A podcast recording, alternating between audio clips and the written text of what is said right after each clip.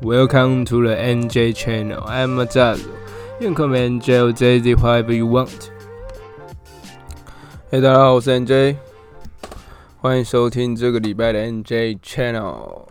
哦，就我上一集所讲，刚刚我十二月 emo 期真的是，真的是发作的越来越厉害。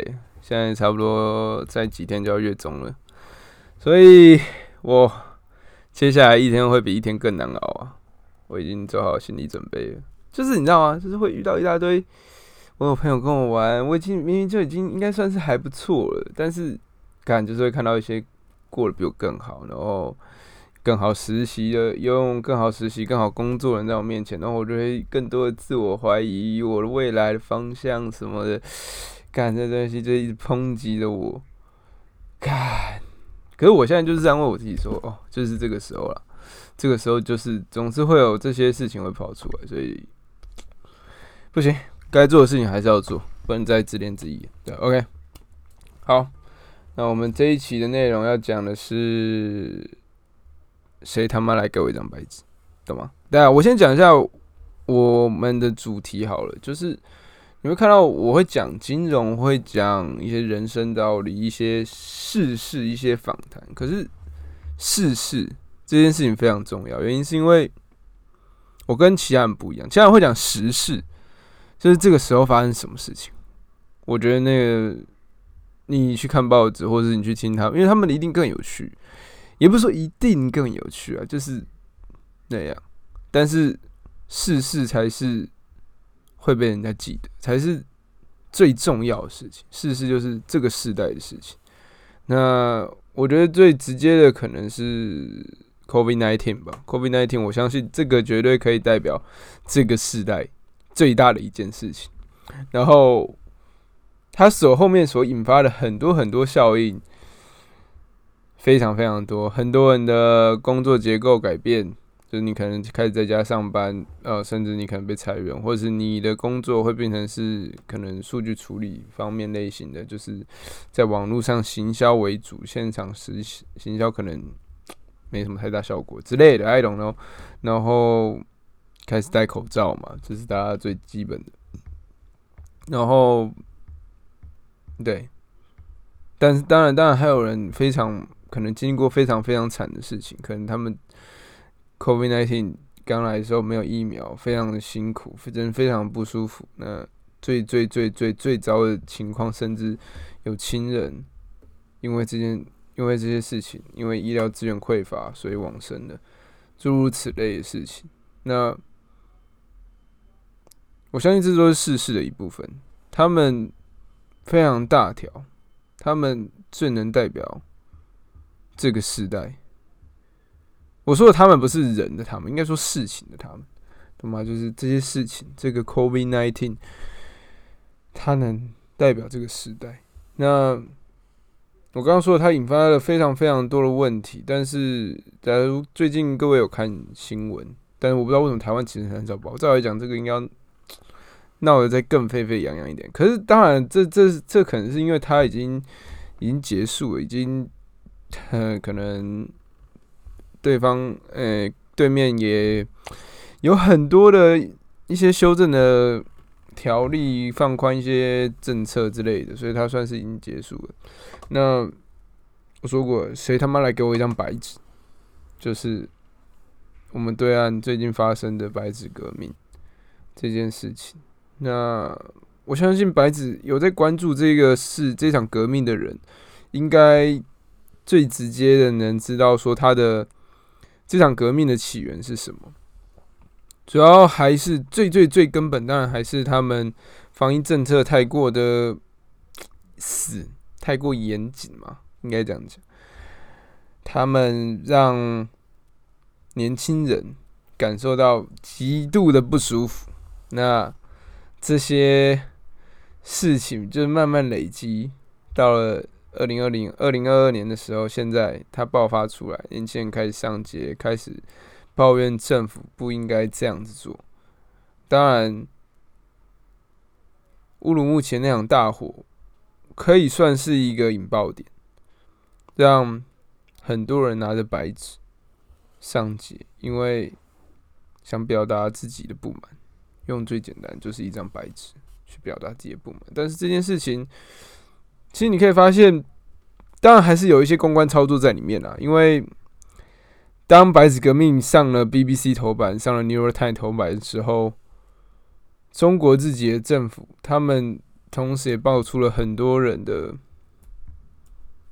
就是很多其他更其他差不多严重的事情一起上台面，然后就是有点算是浇熄这个白纸革命的热度，这是算是蛮常见的公关手法。只是我不知道，竟然这么对于中国这一个媒体被操控的国家是这么这么的厉害。那很显然，白纸革命。算是成功了，因为他们的他们政策有放宽，但是我觉得发起人还有那些一开始在做这些人，他们可能会受到，他们可能啊会受到一些政府的压力，或是一些惩罚，有可能，因为对面的国家的体制就是这样。但是不管怎么说，这个算是一个好的开始，因为。这让全世界知道，这一代的中国人，他们还是会反抗的。就是六四已经跟他们太久了，就是又来一批新的人，他们不怕坦克车了，懂我意思吗？不怕高压水枪了。那他们当然六四这件事情，他们要是有出国过，或是。有真实的去看过外面情，他们一定也知道，所以我相信他们一定不会再用可能那么偏激的方式，可能是各地会群起去做一些无声的抗议活动，那让选择去争取自己权益的人能够争取自自己的权益。所以，嗯，不要说中国都没有在进步，其实。他们还是有，他们有很多人去接受，但很多自从抖音啊、小红书这种东西出来后，更多的是人们去接受中国的文化。但是其实相对的，这个平台大了以后，世界各地上面的人就会来这边发表他们自己的看法，发表他们自己的意见。那审查不通过那些会颠覆国家政权，当然当然是不可能上市啊。但是有一些就是潜移默化的是异国文化，他们也会异国文化会形成文化原因，就是因为他们比较跟就是比较不一样嘛，就是一定有一些些微的差距。那为什么会形成这个文化？为什么英国、澳洲是右驾？这跟他们的一些习性有关系，跟他们一些想法有关系，跟他们一些生活习惯有关系。那这些东西就会间接的影响到那些人。我觉得都是非常非常简单例子，但是其实因为这些东西在，所以影响了他们的一些想法、一些生活上的做法。那很好，他们做的最棒、最好、最成功吗？我觉得算是目前而言，呃，最最成功的。最成功的一个革命，算是因为政府有给配套措施，当然也是因为这件事情发生真的太久。但相反，在台湾，嗯，你可以说，因为我们的我们的政策没那么的死，那么的紧，那么的不讲人情，但。除了疫情以外，还是有很多事情，就是在慢慢的发酵，慢慢的影响着台湾人的生活，台湾年轻人的生活。那我刚刚讲了很多，因为 COVID-19 所影响的各种效应。那其实大家最近应该算是也是最在乎的一件事情，就是高通膨嘛，东西越来越贵。那接下来。可能也不是接下来，现在已经正在实施。欧美有非常大量的裁员潮，但是呃，我不知道台湾会不会，或是华中华地区会不会一起跟进，但是还是要小心，因为高通膨，然后有一些像有些热钱，他们已经退回去了。那公司会不会采取一些裁员的措施？不确定不好说，但是我只能说，接下来的这个冬天，各世界各地人都应该会非常难过，更不用说现在正在打仗的乌克兰他们。那当这是这件事情，我会讲到高通膨，会讲到工作，最主要原因就是因为，其实台湾的很多东西都是政府直接规定的，像最低时薪啊，然后你一天一周只能工作几个小时啊，不能太多之类，这些都是政府去规定，他们不是革命出来的结果，懂吗？就是不是罢工出来结果。但是你看，我们长隆罢工，或是华航罢工，华航罢工，我不知道，反正就是。就是航空业他们罢工的时候，被很多人骂的很惨。哎，我要出国哎，我我我干嘛？你你干嘛？你你现在不发动，我现在我这个损失你赔得起吗？之类诸如诸如此类的事情去抨击他们。那我觉得这也是一种革命，懂吗？就是台湾的人没有工会的自发性非常非常非常低，感觉又是被更多龙头去垄断。那导致你说台湾人会反抗吗？嗯，身为台湾人，我很想说会，但其实不会。我们的很多事情是被惯养的。我们的，我相信在台湾没有任何一个人敢说他自己的媒体是独好。我自己应该也是不及格类型的，但是我试图，我真的，我真的是试图的去好好的看清。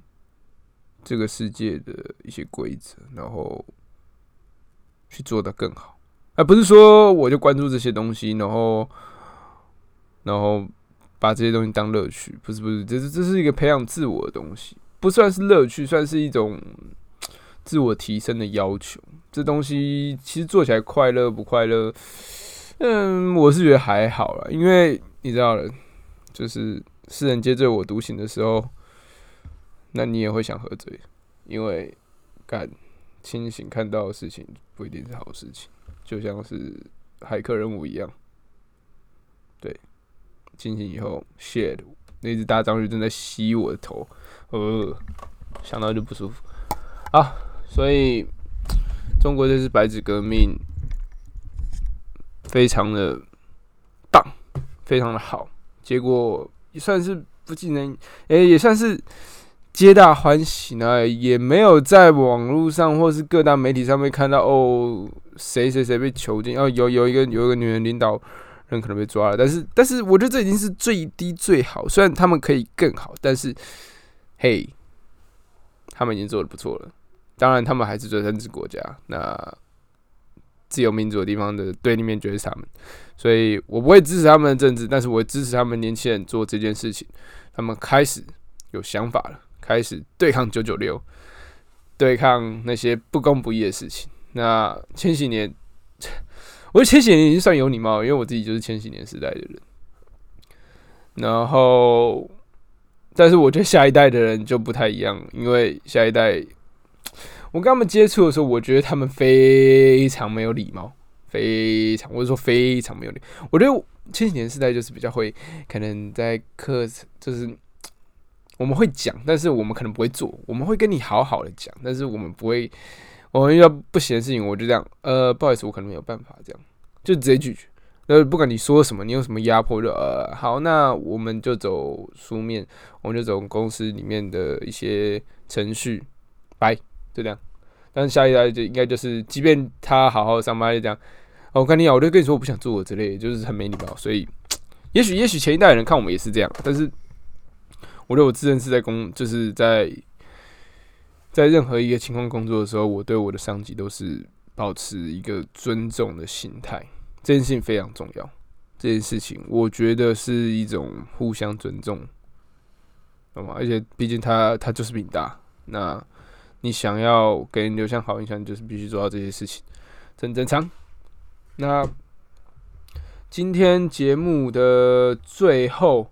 我再来讨论一些关于这这个时代、这个世事的一个结尾。我不希望有太多的革命，因为二零二二年对所有人而言都已经非常的累了。尤其是后面就是年初开始导致了经济大萧条，然后中间的升息、物价的上涨，所有人都在经历最残酷的一年。股票失利，加密货币全部倒光之类的，但这些都是历史一部分，这些都是这个世事的一部分，因为因为它够大，而我们参与其中，我们能做的事情就是保持最好的一面。哦，这这等下等下，不要不要不要保持最好的一面，因为这这句话有点太赶了，不要不要不要。呃，我只能说。干，等下，等下，好，我知道了。我只能说，法国先暂停一下。好，我知道了。我只能说，乱世出英雄，好不好？就是在这么混乱、这么刻苦的情况下，能撑出，啊，就是撑过这段时期的人，他们才是最棒，他们才是以后闪亮的星，懂吗？因为已经。已经不是时候，我们已经不能再怪说哦，你上一代有时代红利，所以你才那么成功，赚那么多钱，买得起房子这样子。那些都是 shit，懂吗？两千零八年金融海啸真的让造成很多经济不景气，但是那是我们现在能看到那些光鲜亮丽人，就是因为他们活过那个时候，他们甚至是从那个时候开始起来。你看台积电股的，就是那个时候开始起来的。OK，好，所以当你撑过了这些以后。你的确可以变得更好，你要慢慢的去磨练。每个十年都有每个十年的巅峰跟谷底。那也许我们在这个时代末的谷底，要准备迎接另外一个时代，然后也真的要迎接一个更棒的时代，更知道金融啊、科技啊，任何的视觉冲击越来越越丰富的时代。那。现阶段算是一个 midnight，算是在午夜，甚至算是还是算在凌晨吗？也许太阳快出来，也许太阳今天就是不会出来。I don't know。然后这句话其实有点干，但是但是我还是要讲，就是 hold 过去，然后你会发现，你 hold 过去是对的。慢慢的进步，慢慢的准备好面对眼前的挑战，总是会发生不如意的事情。